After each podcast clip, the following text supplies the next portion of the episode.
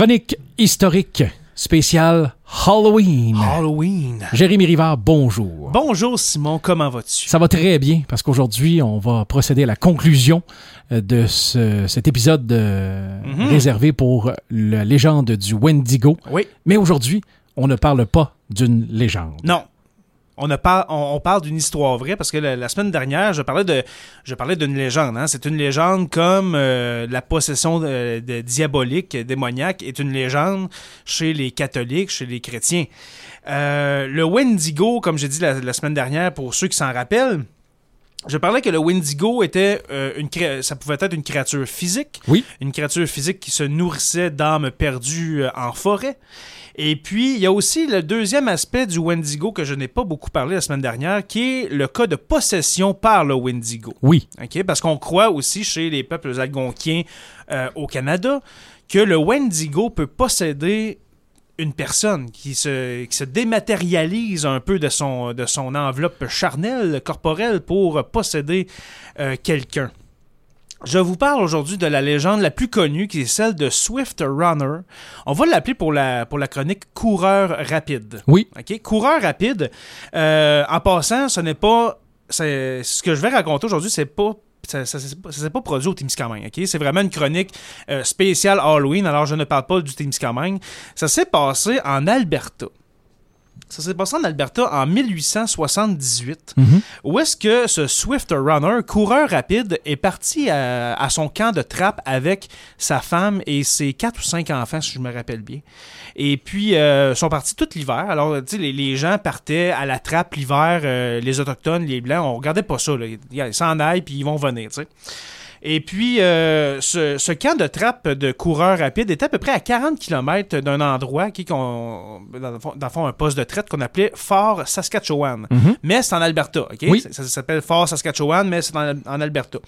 On est à une quarantaine de kilomètres du Fort Saskatchewan, euh, entre le fort et puis euh, le- le- le- le- l'endroit où est-ce qu'il trappe.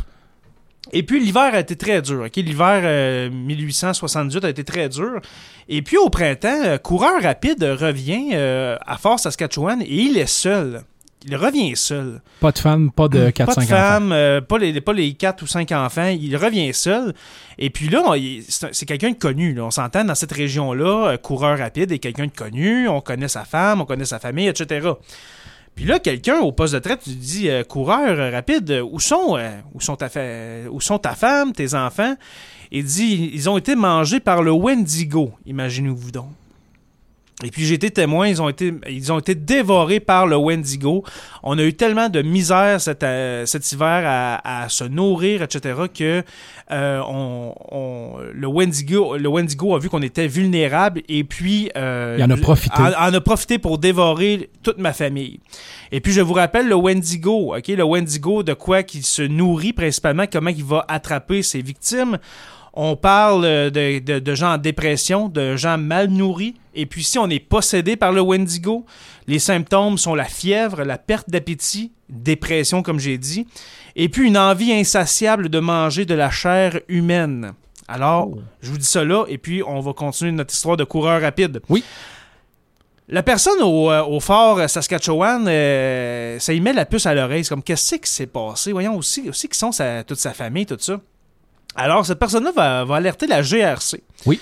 Va alerter les- les- la police montée, comme on l'appelait dans le temps, hein, la GRC, pour euh, dire il y a un problème. là, on, a ici, euh, on a ici coureur rapide. Là, il, y a, il y a une famille, il y a, un en- il y a- il y a une femme, des enfants, puis il dit que le Wendigo les a mangés. Fait que là, la GRC, bien sûr, va aller enquêter. Alors, on va se rendre à Fort Saskatchewan, on va retrouver coureur rapide, et puis on va dire amène-nous à, à ton camp de trappe pour qu'on voit faire, faire une enquête, là, OK? On croit à ta, à ta croyance, OK, le Wendigo, mais on veut voir quand même. Et puis la GRC, là, ça n'a pas pris ni une ni deux qui sont arrivés là, et puis ils ont découvert euh, les ossements. Euh, de, toute la famille de coureurs rapides. Et puis, c'est là, sur le fait que Coureur rapide a dit non, c'est ce que j'ai dit était pas vrai. Euh, c'est pas le Wendigo qui les a mangés, c'est moi, OK? Mais j'étais possédé par le Wendigo, OK?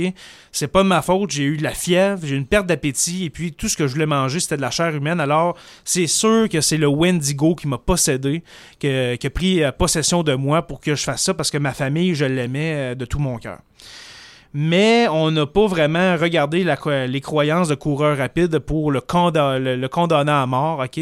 Alors, on l'a condamné à mort quelques mois plus tard pour meurtre, justement, de toute sa famille et puis d'actes euh, abjects de cannibalisme. Parce que là, il a avoué, là, il a avoué que c'est lui qui avait fait ça. Alors ça, c'est une des histoires, euh, vous pouvez en retrouver plusieurs, mais l'histoire la plus populaire au Canada, ça c'est une histoire, histoire qui s'est produite en Alberta, de Swift Runner. Si vous voulez aller lire là-dessus, euh, juste éc- écrire coureur rapide ou Swift Runner. Et puis c'est l'histoire la plus populaire de possession euh, démoniaque, je dire, de possession du, Wendigo. Alors c'était mon petit spécial Halloween, je dirais, mon, cher Simon, euh, aujourd'hui. Ça fait trembler un brin hein, de, de, de C'est- savoir qu'une croyance peut aller aussi hein? loin que le cannibalisme, le, le- le- euh, être possédé, Mhm. avoir son esprit possédé par euh, un être supérieur qui vous, vous, vous- Ouais. vous fait euh, manger votre propre famille. Ben, c'est ça. Tu sais, puis n- normalement, cette chronique-là, je ne l'aurais pas fait au mois de mai, hein, quand c'est le printemps et puis que les bourgeons sortent. Mais là, c'est- c'est l'Halloween dans quelques jours et puis je, veux en profi- je voulais en profiter pour euh, amener une petite touche euh, glauque, ma foi, épeurante à la chronique. On la racontera pas aux enfants pour se Non. coucher, par exemple. voilà. Merci Euh, beaucoup, mon cher Jérémy. Hey, ça fait plaisir. Et puis la semaine prochaine, euh, j'ai pas encore décidé, Simon. Écoute, J'ai pas euh, encore décidé du sujet. Ça va être une surprise euh, pour, euh, pour tout le monde, même moi. suis le chemin qui t'est tracé et j'en suis sûr, tu Ouais. arriveras avec une belle surprise pour nous. Exactement. Euh, avant de partir, euh, juste euh, vous encourager à aller visiter notre page Facebook sur la Terre des Hommes, notre site web sur la Terre des Hommes podcast.ca et puis notre Patreon pour nous donner un petit 2-3 dollars par mois pour nous encourager. 2-3 dollars par mois, c'est c'est le prix d'un café. Euh, au patreon.com barre oblique SLTDH. Je te salue. À la semaine prochaine, mon cher Simon. Merci beaucoup, Jérémy.